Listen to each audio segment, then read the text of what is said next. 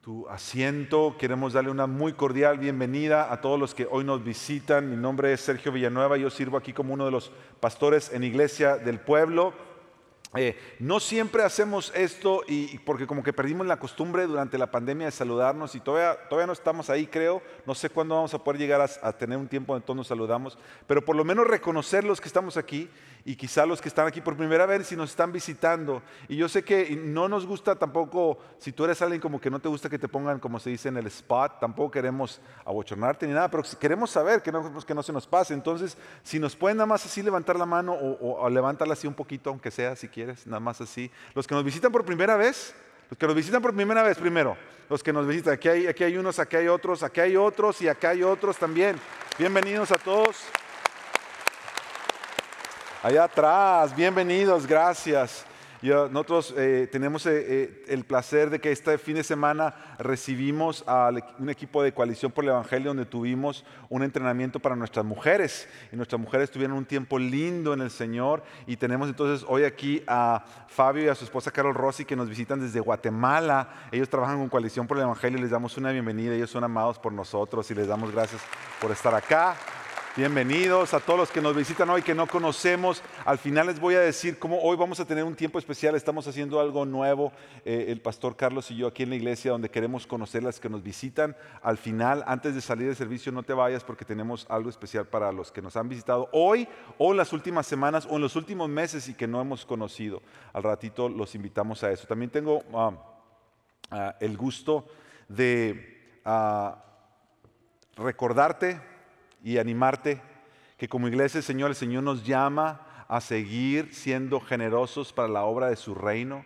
Como iglesia del Señor, ya sabes, también durante tiempo de pandemia cambiamos la manera de colectar las ofrendas, ya no pasamos plato, ya no pasamos nada, pero siempre te recordamos y lo ponemos en pantalla las diferentes maneras en las que podemos ofrendar al Señor, ya sea por línea o enviando una ofrenda, o tenemos unas cajas a la salida del santuario donde tú puedes depositar tus diezmos y tu ofrenda. Y como decíamos hace rato, como el Señor nos ha estado hablando hoy eh, desde, desde el reconocimiento de nuestros hermanos como nuevos miembros, en el tiempo de la alabanza, si tú notaste, el, eh, eh, el, Señor nos está recordando hoy que Dios no solo es un Dios de pacto, pero que el amor que Él muestra a su iglesia es un amor de pacto es un amor comprometido y por eso nosotros nos comprometemos los unos a los otros.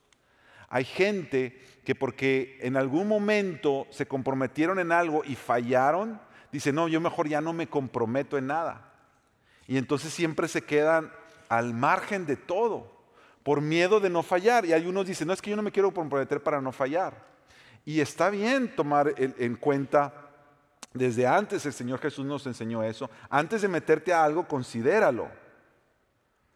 Pero tampoco te quedes siempre ahí al margen, simplemente por el miedo de que un día pudieras fallar en algún lado.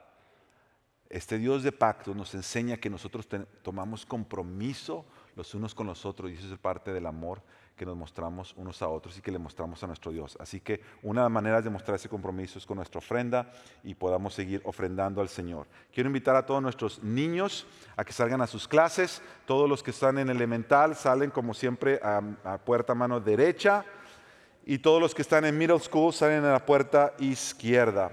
Y le damos gracias a Dios que podemos tener a los niños. A nosotros nos encanta que nuestros niños están aquí durante el tiempo de alabanza. Por más de un año no los teníamos aquí y ahora que los tenemos es una bendición que ellos canten y alaben al Señor con nosotros, adoren al Señor con nosotros y, y que vean a sus padres alabar y adorar a Dios, mis hermanos. Eso es parte de lo por lo cual los tenemos aquí. Parte de eso es modelar para ellos cómo proclamamos y exaltamos a nuestro Dios. Así que si tú un día le dices a tu hijo, canta o algo, y a lo mejor él te dice, pues tú tampoco cantas. Eh, nuestros hijos hacen todo lo que nosotros hacemos. Es una manera de disipularnos, es modelando también para ellos. Así que gracias a Dios por ellos y por el ministerio que el Señor nos ha dado para ah, enseñarles a ellos el Evangelio domingo tras domingo. Vamos a prepararnos para la lectura del mensaje, del texto del mensaje de hoy. Eh, o, si tú te has dado cuenta, en los últimos domingos hemos estado pidiendo a distintas hermanas que, que traigan la lectura del texto de la predicación. porque en esta serie de Ruth, que es un libro muy lindo, yo no sé si Dios está hablando de tu vida, en estas últimas dos predicaciones hemos visto Ruth capítulo 1, Ruth capítulo 2, y ha sido un, tiempo lindo. Hoy vamos a estar en Ruth capítulo 3, y como te dije, varias hermanas han estado leyendo la escritura. El próximo domingo vamos a leer todo el libro, los cuatro capítulos, ah, pero lo vamos a hacer de una manera distinta. No les voy a decir cómo para que vengan. Y no lo vamos a tener en pantalla. Entonces tráete tu Biblia el próximo domingo, porque lo vamos a, vamos a leer todo el, todo el libro completo, los cuatro capítulos, ah, y no lo vamos a tener en pantalla. Así que te animo que traigas tu Biblia. Pero por ahora le voy a pedir a nuestra hermana Laura González de Chávez que por favor pase y haga la lectura de este día.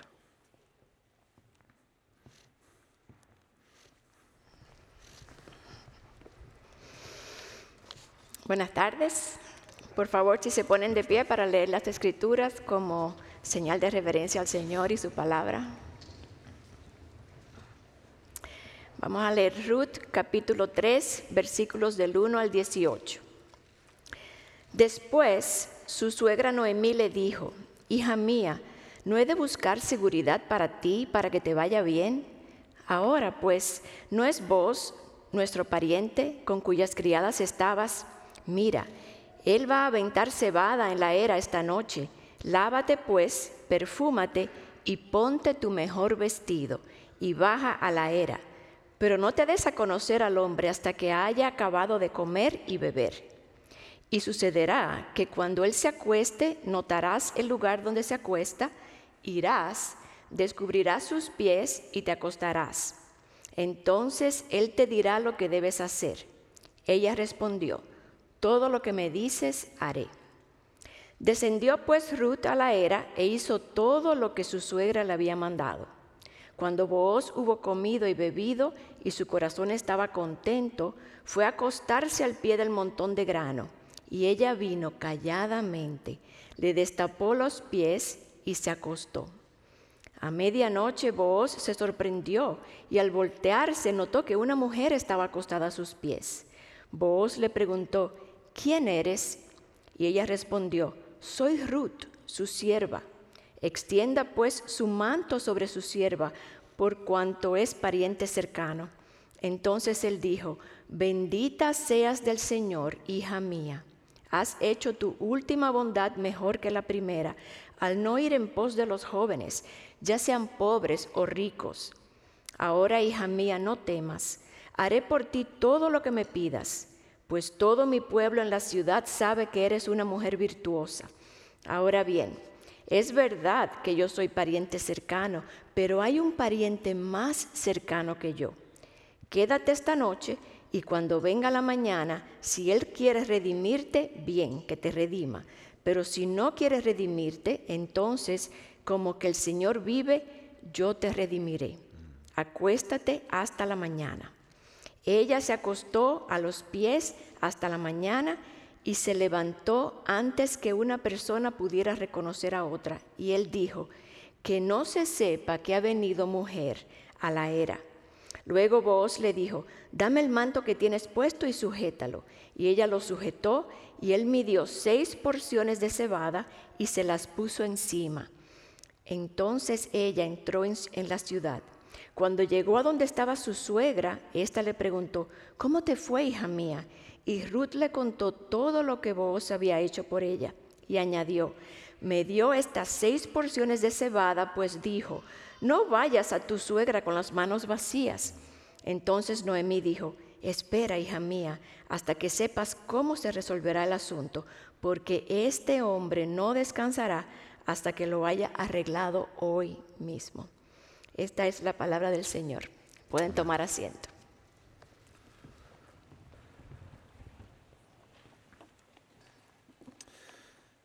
Si tú has estado con nosotros, como decía yo hace rato, en las últimas dos semanas, te habrás dado cuenta que comenzamos esta serie en, el libro de Ruth.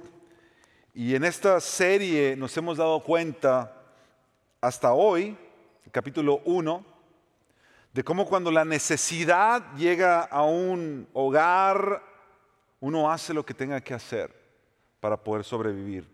Encontramos a estas tres mujeres ahora viudas buscando dirección y regresando a la tierra de donde había salido, en este caso la suegra. En capítulo 2, la semana pasada, el pastor Aníbal nos recordaba de la providencia de Dios y cómo Dios mueve todas las cosas y cómo hay situaciones en el libro de Ruth, cuando tú leemos el capítulo 2, que no podían haber sucedido a menos que Dios no lo hubiera ordenado así. Y, si tú la semana pasada estabas como yo escuchando el mensaje y, reparando en esas frases donde la Biblia nos dice, y, de repente sucedió esto y aconteció que sucedió el otro, y ver la mano de Dios ahí. Yo no sé si tú hiciste esto, pero lo que empecé a hacer, yo empecé a ver mi vida y yo dije, Dios, a lo largo de mi vida tú has estado ahí. Durante la semana en, nuestro grupo ah, de raíces, recordábamos cómo nuestras vidas toda nuestra vida Dios siempre ha estado ahí. Aunque nosotros no le conocíamos, Él ya nos conocía. Y aunque nosotros no le amábamos, Él ya nos amaba. Y ciertamente a algunos más que a otros les ha tocado pasar situaciones muy difíciles, tragedias. Y la pregunta del cuestionamiento es, ¿dónde ha estado Dios en medio de eso? Y, yo quisiera animarte a que veamos, que hagamos esas preguntas que nos es difícil hacer, pero que a la misma vez reconozcamos que hay algunas que nunca vamos a encontrar una respuesta. ¿Cómo es que Dios puede permitir algo y a la misma vez seguir cumpliendo sus propósitos? Solamente Él lo puede hacer.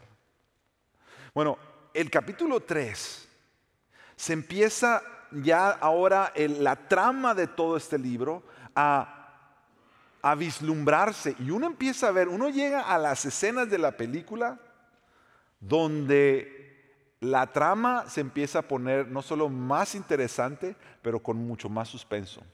Y es lo que, y es lo que vamos a ver hoy. Ah, el capítulo 3 es un capítulo ah, hermoso y lleno de, de estas diferentes escenas como lo leímos hace rato. Yo quisiera entonces que hoy ah, dividiéramos este tiempo que vamos a estudiar en la palabra en, estos, en estas tres secciones. Número uno, el anhelo de redención. Número dos, el plan de redención. Y número tres, la promesa de redención. Imagínate que esto fueran tres escenas. Si Ruth fuera una película, hoy vamos a ver tres escenas. Vamos, bueno, vamos a tener una introducción que es la que a poner. Dentro de la escena número dos, el plan de redención, vamos a ver tres escenas dentro de esa punto dos. Y en la sección tres, entonces nos va a mover hacia adelante y a prepararnos para la culminación del libro la próxima semana. Vamos a comenzar con el anhelo de redención.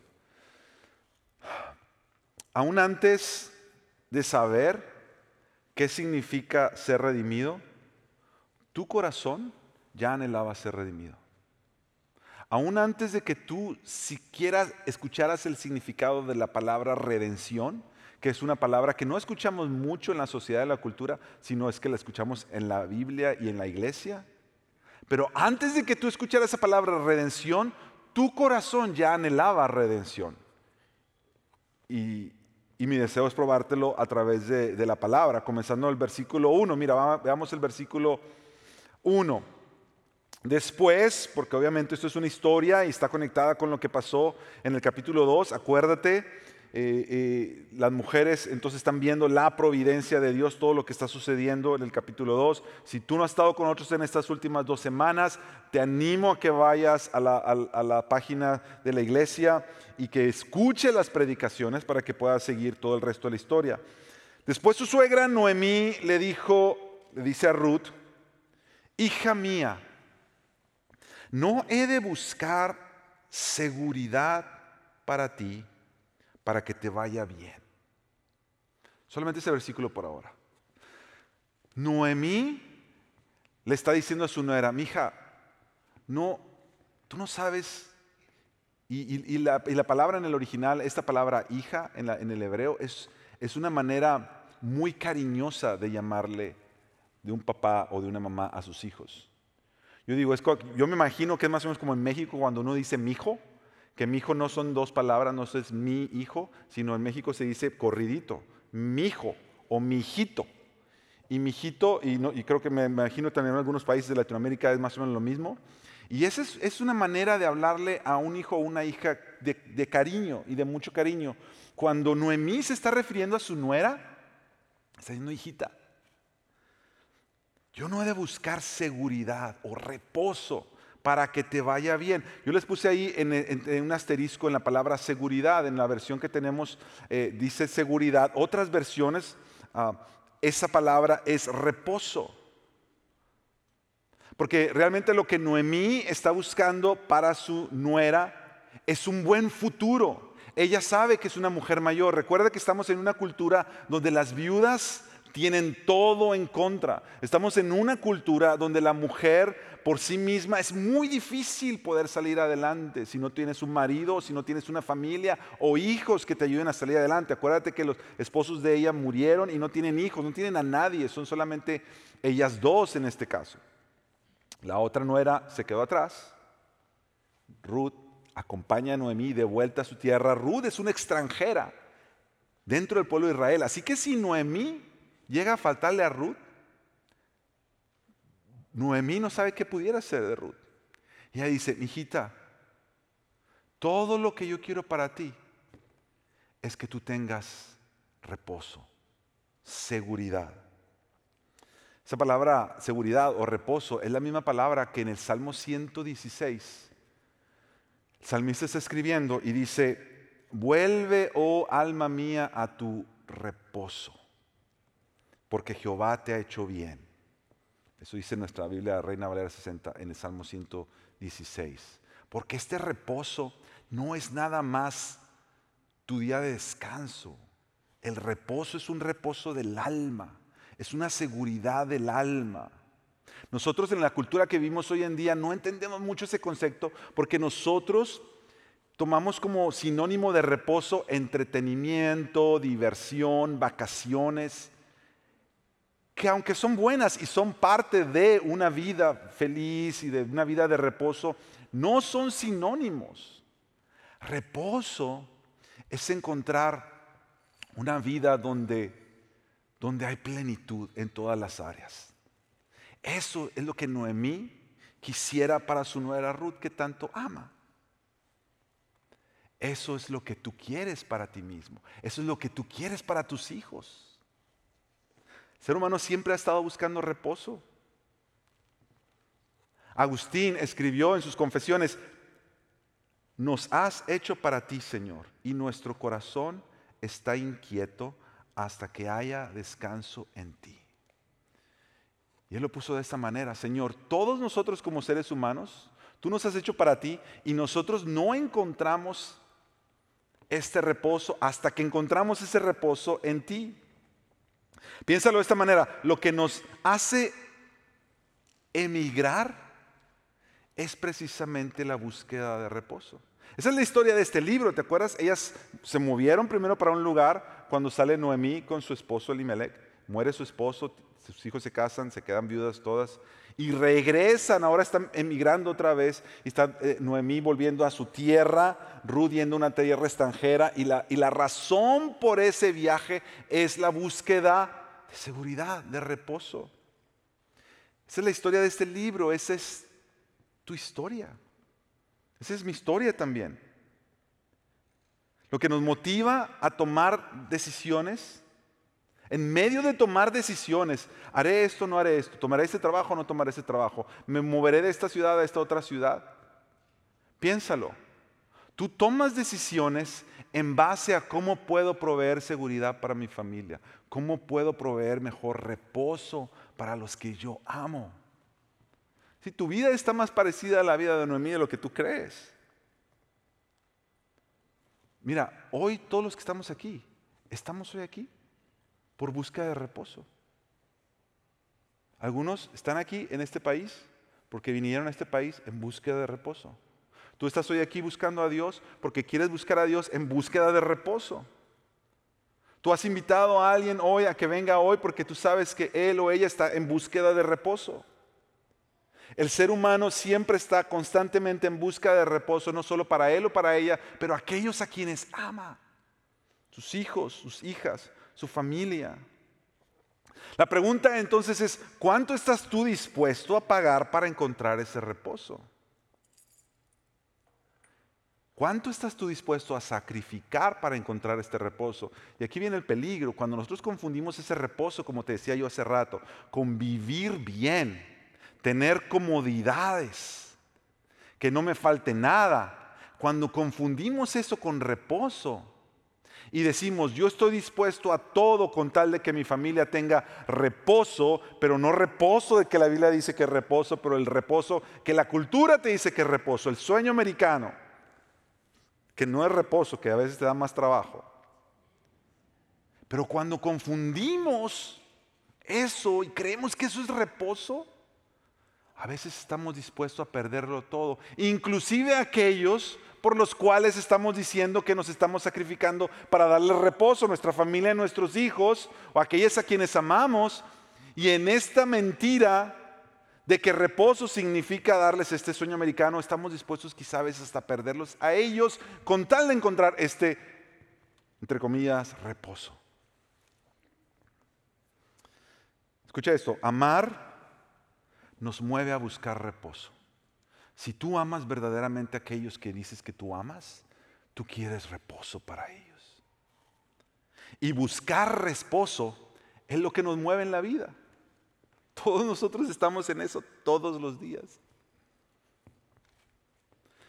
Y la palabra nos va a enseñar dónde está la fuente de reposo.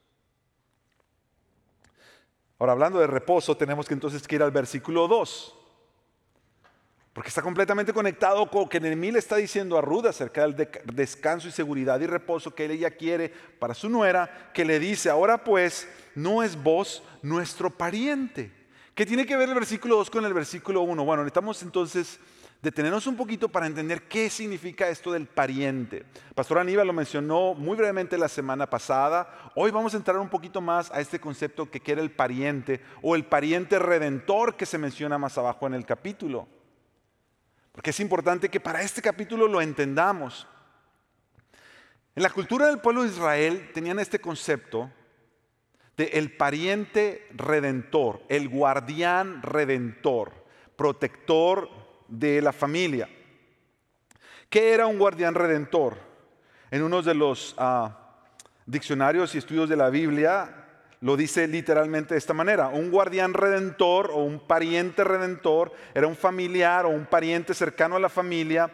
Sus deberes, de acuerdo a la ley mosaica de Dios, de acuerdo a la ley de Dios, los deberes de este pariente era, número uno, rescatar o redimir o, volver a comprar la tierra de un pariente que había caído en tiempos difíciles. Esto lo muestra Levítico 25. Ahí vienen varias leyes que Dios le dio a su pueblo. Entre ellas era, si tú tenías entre tu familia, cada quien tenía sus tierras, y uno de tus familiares perdía su tierra por alguna situación, se estaba yendo empobreciendo, empobreciendo, empobreciendo, y tiene que vender su tierra para Dios era muy importante que su pueblo tuviera herencia y que tuvieran tierras. Entonces uno de los, de los parientes podía salir a nombre de su pariente y decir, yo voy a volverte a comprar esa tierra para que no la pierdas, sino que siga siendo parte de nuestra familia. Eso era parte, uno de los deberes del guardián redentor.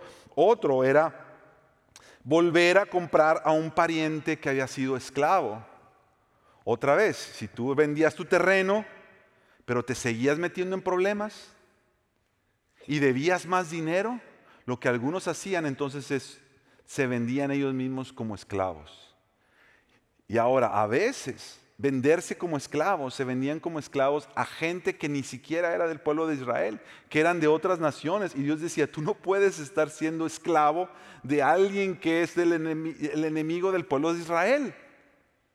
Y entonces Dios proveía que, hubiera un, que hubiera un pariente que saliera en defensa de su pariente que había quedado esclavo y que lo comprara de vuelta. La palabra redención significa comprar, rescatar. Entonces el pariente pagaba para que su pariente dejara de ser esclavo y pudiera seguir trabajando. Y ya después eh, ellos veían como, como familia ya podía decirle, oh, no, mira, yo te voy a ayudar a esto para que podamos salir adelante, etcétera, etcétera, etcétera. Pero esa era otra de las responsabilidades del pariente redentor. Otra más, vengarse del asesinato de un pariente. Números 35 nos, nos muestra esto. Otra más, cumplir, y eso es importante para lo que estamos leyendo hoy, cumplir la ley del levirato. ¿Cuál era la ley del levirato? Era darle un heredero al hermano fallecido. Y esto necesitamos tomar tiempo explicándolo porque para nuestra cultura eso es, no lo entendemos, hasta suena medio extraño. Pero esto era el punto. Como para el pueblo de Israel era muy importante la descendencia y muy importante que el nombre, lo escuchamos la semana pasada en la predicación, siguiera adelante, si había un varón de cierta familia, tenía su esposa y él moría sin dar hijos, el hermano de quien había fallecido no solamente podía casarse, pero debía de casarse con la cuñada para dar un hijo y el hijo primogénito de ellos dos sería legalmente hijo del varón que había fallecido. Ese se llamaba la ley del levirato y viene en la Biblia de Deuteronomio 25. No lo busquen ahorita porque se me van a picar en eso y luego se van a perder lo que sigue en Ruth. Léalo en la casa. Ahí explica Dios cómo debía de hacerse esto. Ahora, una última, eh, era eh, eh, vengarse del asesinato, ya lo dije, de un pariente. Esa es la última.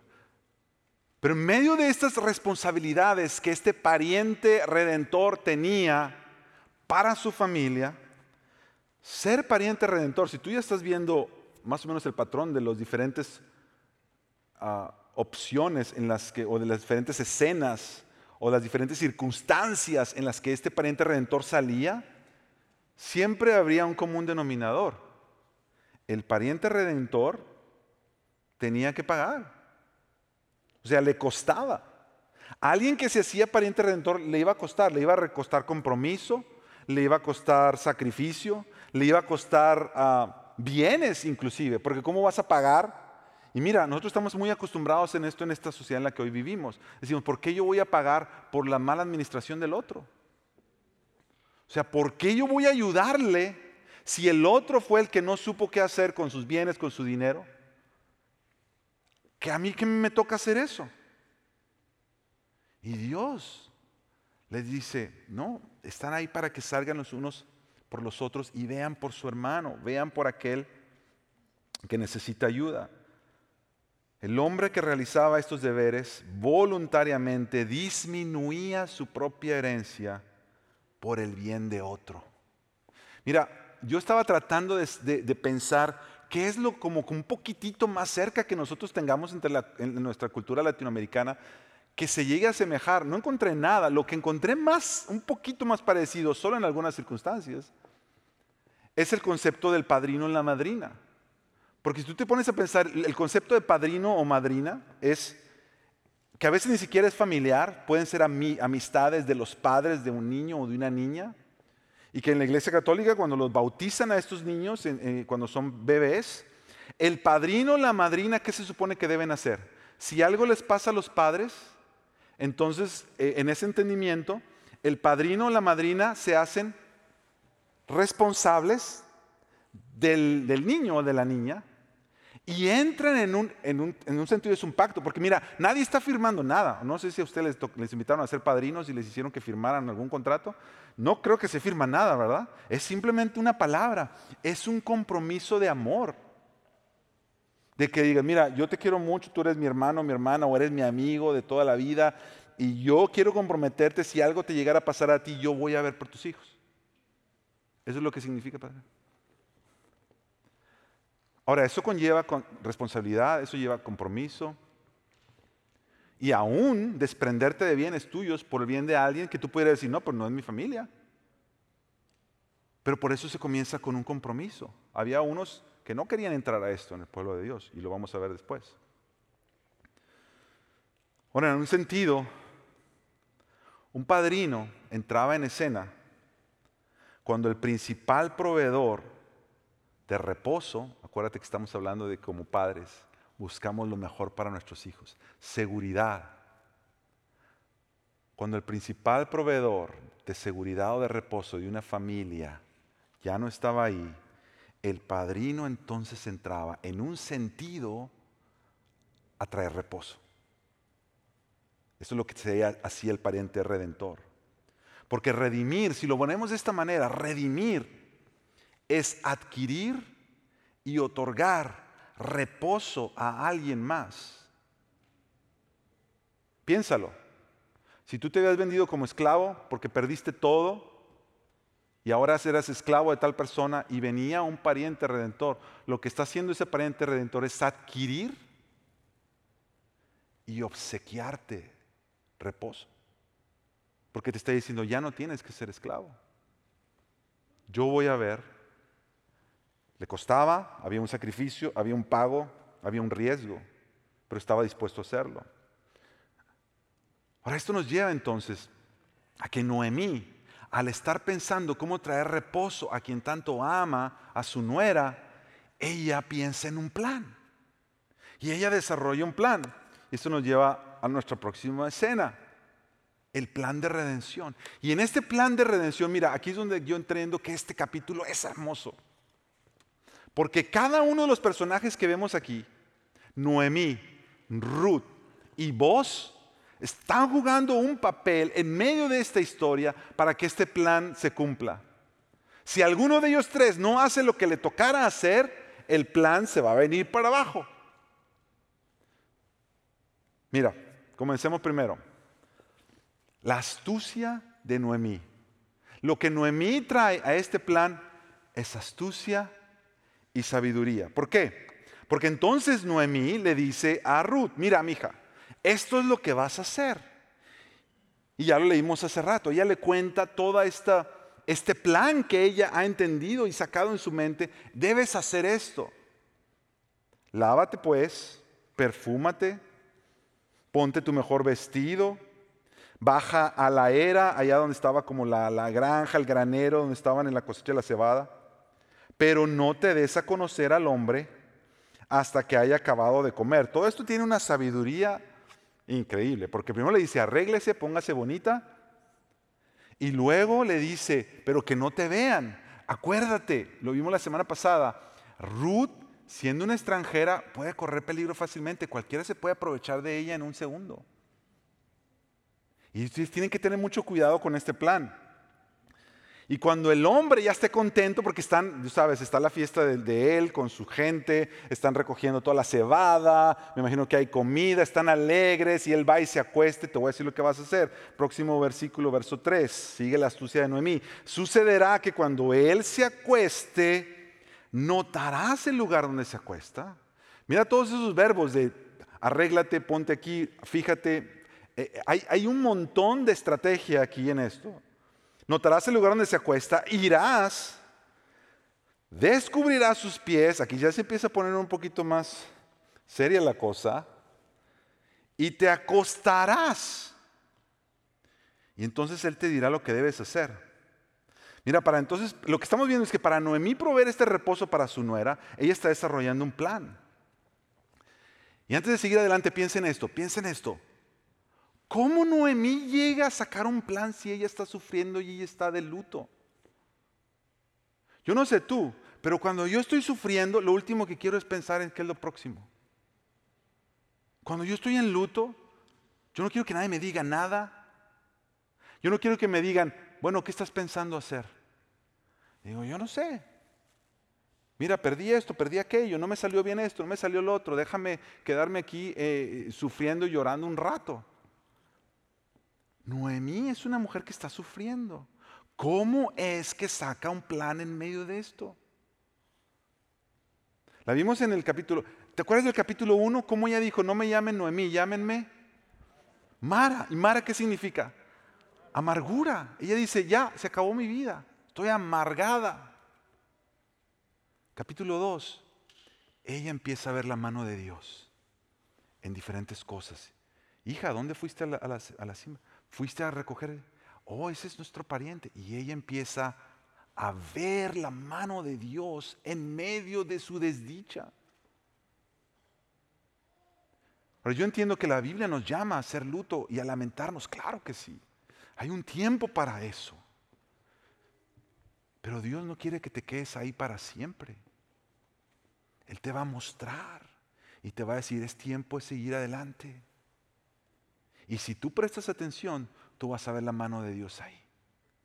Y si tú ves la mano de Dios, entonces puedes decir, Señor, dame tu sabiduría para saber qué sigue. Y es lo que estamos viendo aquí.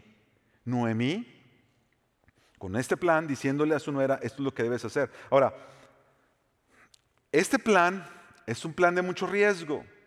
Es un plan lleno de amor, porque acuérdate, ella lo está haciendo para su nuera que ama, para proveerle reposo. Pero es muy arriesgado. Y en la cultura judía, nosotros lo vemos en la Biblia, a ellos no les da pena. Cuando la cosa se pone seria y la cosa se pone de mucha intimidad, aún en medio de la sexualidad, en la Biblia te lo va a decir tal cual es. Tal cual es. Mira, el pueblo judío era muy, era muy abierto en eso. Yo estaba leyendo al estar estudiando para esto que en las bodas de los judíos, mientras estaba toda la fiesta, esperaban que el novio y la novia tuvieran su noche nupcial, ahí en un cuartito que estaba en medio de la fiesta. Ellos se iban, celebraban su matrimonio en su noche nupcial, mientras estaba la gente en la fiesta, salían para que todos les aplaudieran. Es el pueblo judío. O sea, la Biblia, si algo va a pasar aquí, si algo inmoral va a pasar aquí, la Biblia no los va a decir. Y mira, todo está como para que se ponga en la película cuando entra la escena romántica. Eso es lo que el, escritor nos está diciendo. Se está poniendo todo. Mira, vos ya se fijó en Ruth en el capítulo pasado, ya le dijo, siéntese más acá, no se siente tan lejos. Ya le dijo la suegra, arréglate. Está en la noche, todos están cansados, trabajaron todo el día. Está la cebada, están contentos, comieron. Va él, se sienta eh, ahí como en el granero, se acuesta un rato. De repente entra ella. Esto es para que en la película empiece la escena romántica. Y mira lo que pasa. Mira lo que pasa.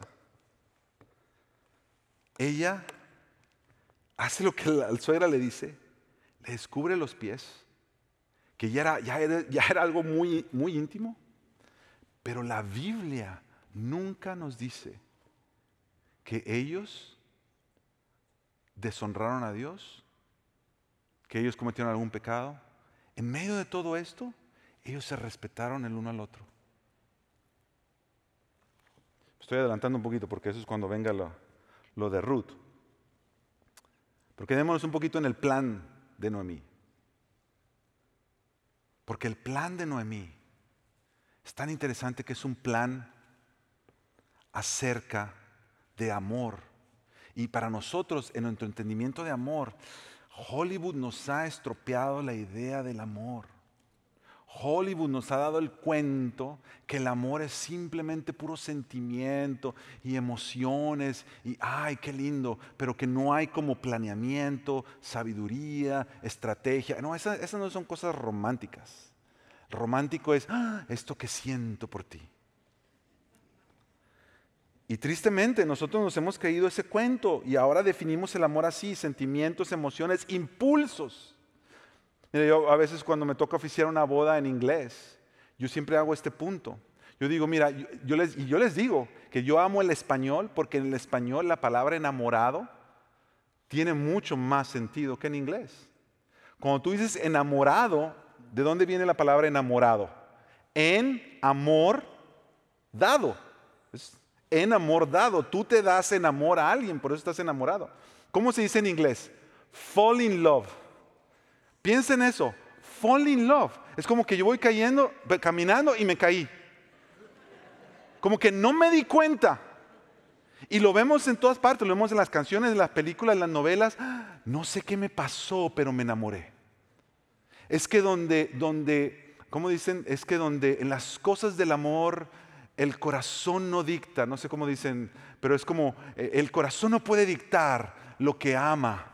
¿Cómo que el corazón no puede dictar lo que ama? Fall in love, como accidentalmente. No me tenía que enamorar de ella, pero no pude resistirme. Y tristemente muchos de los que estamos acá nos hemos creído ese cuento. Y más de una vez, los problemas en los que estás ahorita es por creer que este impulso, que esta emoción es amor. Porque el amor piensa, planea en cómo proveer reposo para el otro. Si tú estás buscando reposo, seguridad para aquellos que aman, tú no vas a dejar que el, el corazón se desemboque como caballo sin rienda. Pero tú le vas a decir, hey, no, tranquilo. Porque es una realidad que el corazón se va a ir para todos lados. No importa. Si tú le das, se va.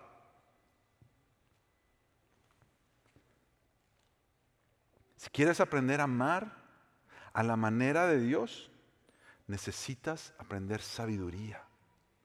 Y necesitas intencionalidad. Mira, Noemí es bien intencional en esto. Y a nosotros nos falta mucho aprender intencionalidad. Creemos que las cosas del amor, las cosas van a salir así, así nomás. Mira, tú no sabes cuántos, sobre todo hombres, a veces llaman y les urge hablar con uno, con uno de los pastores les urge hablar y cuando hablas con ellos les urge hablar porque ya la esposa se fue de la casa. Y cuando tú empiezas a indagar, te das cuenta que eso ella ya se lo venía diciendo desde hace mucho tiempo. Que estaba cansada por esto, o que lo otro, o él se entregaba, a lo que sea. Y a veces no se hizo nada. Y en el momento en que se va, ahora sí,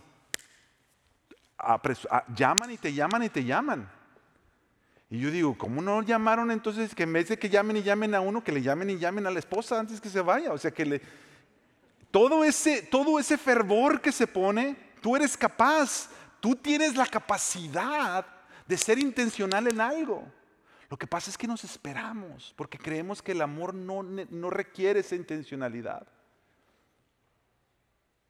Y el amor que estamos viendo modelado aquí, este amor que Dios está dando, que, que, está modelándonos Noemí por su nuera, ese amor que busca el reposo, va a ser un amor de sabiduría y de intencionalidad de buscar hacer lo que tienes que hacer cuando con tus hijos.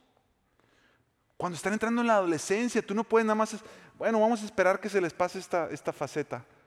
Tú necesitas hablar con ellos, tú necesitas amarlos, tú necesitas pastorearlos, tú necesitas estar, tienes que ser intencional. Si tú no eres intencional, mira, la cosa se va, la cosa se va. Y lo vemos aquí. Noemí diciendo, hija, tienes que hacer esto, tienes que hacer esto, tienes que hacer esto, tienes que hacer esto. Y entonces nos lleva ahora sí a la audacia de Ruth, que se toma los riesgos de hacer todo lo que tiene que hacer. Y lo primero que Ruth le responde es, sí, suegra. Ella le respondió, todo lo que me dices haré. Mira, aquí no solamente requiere una audacia por lo que ella va a hacer, el riesgo que ella va a tomar delante de todos cuando ella empiece a desarrollar este plan, pero la sumisión humilde que ella le trae a su suegra. Y le dice, sí, yo, lo voy a hacer. Yo lo voy a hacer. Y luego el versículo 7, sigamos adelante. Cuando vos hubo comido y bebido y su corazón estaba contento, fue a acostarse al pie del montón de grano. Y ella vino calladamente y le destapó los pies y se acostó a un ladito de él. Y aquí es donde le digo que aquí la escena ya se empieza la musiquita de saxofón. Mira, Ruth está arriesgándolo todo aquí. Porque una mala decisión, una mala decisión puede echar a perder todo. Porque esta escena es muy parecida a otra escena que la Biblia nos narra y que tiene mucho que ver con Ruth. Génesis, versículo capítulo 19, versos 30 al 37. Mira lo que dice la Biblia. Este es Lot. Lot habitó en una cueva. Esto es cuando se escapan de Sodoma y Gomorra y la esposa al mirar atrás se convierte en estatua de sal. Solo queda Lot y sus hijas.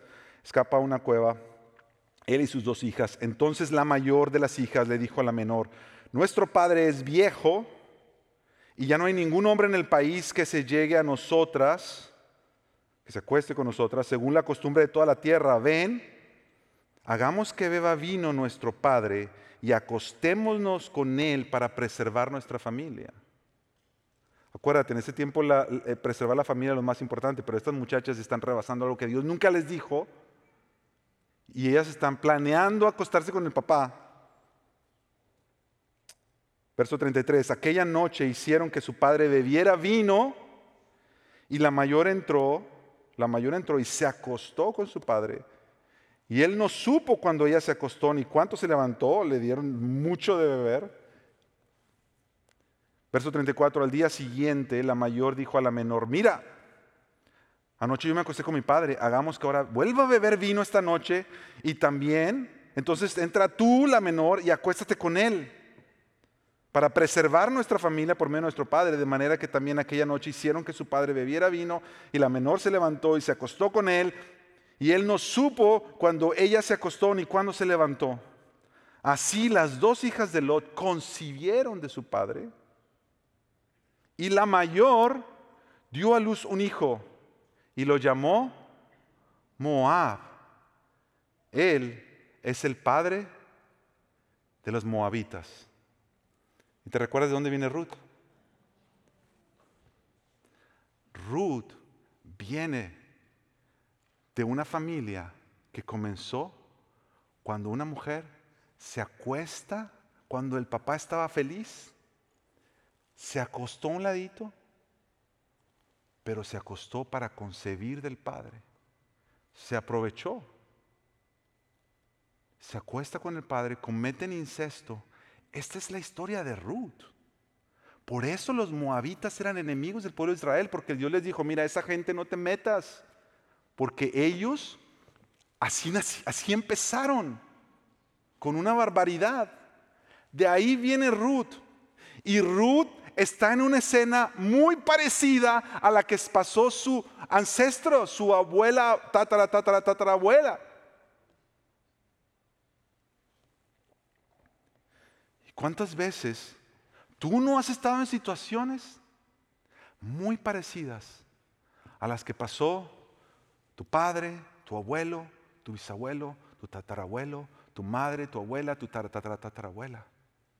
Y aquello que tú has dicho, no, es que mi padre era esto, no, es que mi madre, no, es que mi abuelo hicieron esto. Y tú lo cuentas como algo que, que, terrible esas cosas que hicieron aquel tiempo. Y te pasan escenas en la vida donde estás a punto de repetir la misma cosa. ¿Y sabes que yo me he dado cuenta? Que muchas veces la repiten. La repiten. El corazón humano, por más que tú digas, no, mira, yo nunca voy a ser como mi papá, porque mi papá tomaba y tomaba y tomaba y él maltrataba a todos y yo tengo mis memorias de mi padre o de mi abuelo que él hacía eso. Y tú vas por la vida y tú dices, yo nunca voy a ser así. Y empiezan a venir problemas, y empiezan a venir problemas, y empiezan a venir problemas. ¿Y sabes lo que empiezas a hacer? Empiezas a tratar de calmar esos problemas, bebiendo. Y cuando menos te das cuenta, tú terminas exactamente repitiendo la historia que tú dijiste yo no quiero hacer. Y Ruth está a punto de repetir la historia de uno de sus ancestros. Y lo que la Biblia nos está enseñando en este capítulo es que tú no estás condenado o condenada a repetir los errores de tus antepasados. Que hay una salida que hay una forma de romper el ciclo. Y la forma de romper el ciclo es el amor redentor de Dios. Cuando tú conoces este amor que viene a rescatarnos y cuando tú abrazas y recibes el amor de Dios, que es lo que este capítulo nos quiere enseñar, el amor de Dios es capaz de transformar cualquier persona y es capaz de transformar cualquier historia para que tú no vuelvas a repetir esa historia más, para que tu vida cambie de ahora en adelante, no por lo que tú tienes o puedes o sabes hacer, porque Ruth tiene todas las de perder, pero es el amor de pacto redentor de Dios sobre su pueblo que va a traerle una vida nueva a Ruth y a todos sus descendientes. Ella se rinde, ella se rinde ante ese amor y hoy Dios quiere que tú te rindas a ese amor, que ya no repitas esa historia más. Ríndete ante el amor de Dios para que Él transforme tu vida y la vida de tu familia. Mira, Ruth pudo haber repetido esa historia, pudo haber repetido. Ruth pudo haber manipulado la situación. La semana pasada, Aníbal ya hizo un énfasis, como vos se pudo aprovechar de Ruth más de una vez. Y él la cuidó delante de los extranjeros. Y estamos en una época donde, gracias a Dios, se están quitando muchas vendas acerca de cómo el hombre ha abusado mucho de la mujer. Eso es una realidad. Y nosotros tenemos que ser de aquellos que participan en que eso ya no más suceda. Que ya la mujer no sea abusada. Pero en este capítulo, no solamente vos también se puede aprovechar de Ruth aquí si quiere. Si él quisiera, él se puede aprovechar. Pero también Ruth se pudiera aprovechar de, de vos. Y mira, en nuestra cultura hoy eso no, es políticamente correcto decir, pero es una realidad. Que la mujer, también Dios te ha dado algo que tú sabes que puedes manipular. Tú puedes manipular la situación. Tú puedes buscar ventaja para ti y aún irte por encima de otros con los que Dios te ha dado. Con tu cariño, tu hermosura, sexualidad, lo que sea. Porque al final la Biblia no va a hacer distinción si es el hombre que se puede aprovechar de la mujer o si la mujer también se puede aprovechar del hombre. Lo que la Biblia va a apuntar es que todo nuestro corazón está roto. Y nosotros nos pasamos aprovechando unos del otro, manipulando uno al otro, hasta que Cristo viene, rescata nuestra vida y nos redime. Ese es el mensaje de la palabra. Terminamos, necesitamos seguir porque estamos tiempo adelante. La última parte donde vemos esta audacia de Ruth. En el verso 9, vos se despierta, le pregunta quién eres y ella le responde, soy Ruth, su sierva. Y esa palabra, su sierva, es la misma palabra que se usa a las que eran verdaderamente siervas de vos es que eran parte de quienes podían trabajar para él, no las extranjeras. Los extranjeros no tenían acceso a llamarse así. Ruth,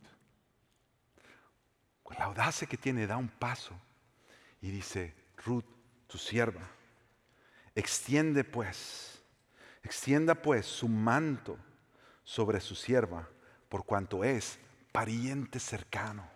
Y esta palabra, pariente cercano, básicamente lo que estábamos diciendo hace rato, básicamente lo que está sucediendo aquí es que Ruth se le está declarando a vos. Él está diciendo, si tú quisieras hacerme tu esposa, extiende tu manto sobre mí y cúbreme. Hazme parte de tu familia.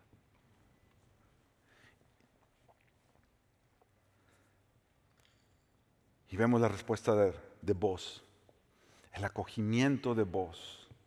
Entonces él le dijo, bendita seas del Señor, hija mía, has hecho tu última bondad mejor que la primera, porque acuérdate que él estaba impresionado con esta mujer desde el principio, al verla trabajar, al verla ser hacendosa, al verla que no se echa para atrás y que ella sigue buscando por el amor. Y, Ruth lo hacía por el amor a su suegra. Mira, a mí me, impacta que en este capítulo nadie está pensando en sí mismo. Todo el mundo está pensando en los demás. Ruth piensa en Noemí. Noemí piensa en Ruth. Vos piensa en Ruth. Nadie está pensando en sí mismo para sacar provecho a los demás, para ellos quedar bien. Y nosotros vivimos en una cultura, hermanos, donde lo que te enseñan es piensa en ti antes que los demás. Por eso hay hombres dejando sus familias. Por eso hay mujeres desatendiendo a sus hijos. Por eso hay hijos deshonrando a sus padres. Porque lo que nos enseñan todo el tiempo es eres tú primero y a los demás que se la arreglen como puedan. Y en todo este libro nadie está pensando en sí mismo. Por eso todo este libro es un reflejo del amor de Dios todo este libro habla de toda esta gente buscando reposo. Cuando, cuando vos le dices estas palabras, le dice, mija, bendita seas tú. Has hecho tu última bondad. Esa palabra bondad es, donde viene, lo mencionó Aníbal la semana pasada o el otro, el otro, la predicación, es el amor Hesed de Dios, es el amor de pacto de Dios, es el mismo amor que Dios muestra que Él tiene para los suyos. Cuando Él dice, yo soy Dios bueno, compasivo, lento para la ira y grande en esa palabra, ese amor, esa misericordia, esa bondad, es esta misma palabra. Vos está viendo en Ruth reflejos del amor de Dios, diciéndole, hija, tú tienes un amor sacrificial. Y eso le impacta su vida, le impacta su corazón. Y le dice en el versículo 11, ahora hija mía, no temas, haré por ti todo lo que me pidas. Todo lo que me pidas. Cuando Noemí le dijo, Él te va a decir lo que tienes que hacer. Ahora vos es quien le dice a ella, no tú dime. ¿Qué quieres que haga? Pues todo tu pueblo en la ciudad sabe que eres una mujer virtuosa. Y esa palabra mujer virtuosa es la misma palabra que se usa cuando se habla de la mujer de Proverbios 31 de mujer virtuosa. Vos le está diciendo, tú eres una mujer de Dios.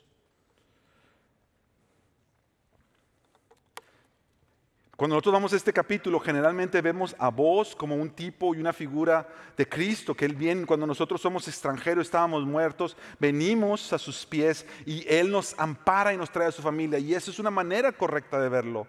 Pero también otra manera correcta de verlo es ver que vos está viendo en Ruth el amor de Dios también, que lo está impactando a Él de tal manera que Él dice, yo no me puedo quedar así, porque yo veo a Dios en tu vida.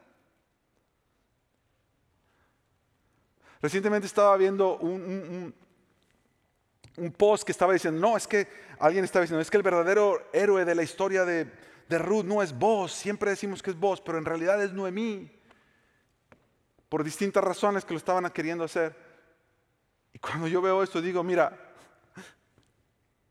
todo este plan era tan complicado que no solamente vemos reflejos del carácter de Dios en vos, también lo vemos en Ruth y también lo vemos en Noemí. Todos ellos, al estar amando a los demás, están honrando a Dios. Terminamos entonces con esto. La promesa de redención. La promesa, y esto es lo que viene. Cuando, cuando Ruth regresa, lo leímos en, ya no lo vamos a leer mal, lo leímos al comienzo de la predicación. Ruth regresa, Noemí le dice, hija, cuéntame qué es lo que pasó. Y Ruth le cuenta lo que pasó, le vuelve a contar lo que pasó. Y como vos le dice al final, mira, quédate aquí hasta la mañana, no dejes que nadie te vea, una vez más protegiéndola, cuidándola. Pero la llena de, cebada, le dice, mira, este manto se lo llena de cebada, le, le llena, le da provisión y le dice, esto es para ti, esto es para tu suegra, la manda con ella, Ruth está emocionada. Y al final Noemí le dice esto. Entonces Noemí le dijo, este es el final del capítulo, espera hija mía hasta que sepas cómo se resolverá el asunto, porque este hombre no descansará. Y este capítulo comienza diciéndole e, Noemí a Ruth, hija, yo quiero que tú descanses, que tengas reposo. Y ahora le dice, este hombre no va a descansar hasta que tú encuentres descanso. Porque una vez más, esto refleja el Dios que tenemos. Tú y yo tenemos un Dios que Él no descansó hasta que tú pudieras encontrar descanso en Él. Tú y yo tenemos un maestro que vino a este mundo, que arriesgó todo lo que tenía que arriesgar para ir a la cruz del Calvario y no encontró reposo para que tú pudieras tener reposo. Y en el capítulo 3 no solamente nos apunta hacia Jesús, pero podemos ver toda la Trinidad en el capítulo 3. Mira este versículo y con este terminamos. Tito, capítulo 3. ¿Se fue al comienzo otra vez? ¿Dónde quedó Tito? Se los leo. Tito, capítulo 3, versos 3 al 7. Porque nosotros también, en otro tiempo, éramos necios, desobedientes extraviados, esclavos de deleites y placeres diversos, viviendo en malicia y envidia, aborrecibles y odiándonos unos a otros. Verso 4, pero cuando se manifestó la bondad de Dios, Dios manifestando su bondad, ese mismo amor de pacto y redentor, nuestro Salvador y su amor hacia la humanidad, Él nos salvó no por las obras de justicia que nosotros hubiéramos hecho, sino conforme a su misericordia, por medio del lavamiento de la regeneración y la renovación por el Espíritu Santo que Él derramó sobre nosotros abundantemente por medio de Jesucristo nuestro Salvador, para que justificados por su gracia fuéramos hechos herederos según la esperanza de la vida eterna. Tito capítulo 3 nos muestra que para que Dios pudiera hacerte a ti y a mí parte de su pueblo, Dios tuvo un plan. Jesucristo vino a este mundo para cumplir el propósito y la misión de Dios y lo arriesgó todo para que después cuando viniéramos a Él, su Espíritu Santo pudiera cubrirnos y llenarnos de Él. Mira, para que tú y yo pudiéramos estar aquí, para que, para que Ruth pudiera ser adoptada, todo este plan tenía que cumplirse para que tú y yo pudiéramos ser adoptados en la familia de Dios, todo el plan de Dios debía cumplirse. Y adivina qué, todo el plan de Dios se cumplió. Y por eso tú y yo estamos aquí. Vamos a orar. Padre,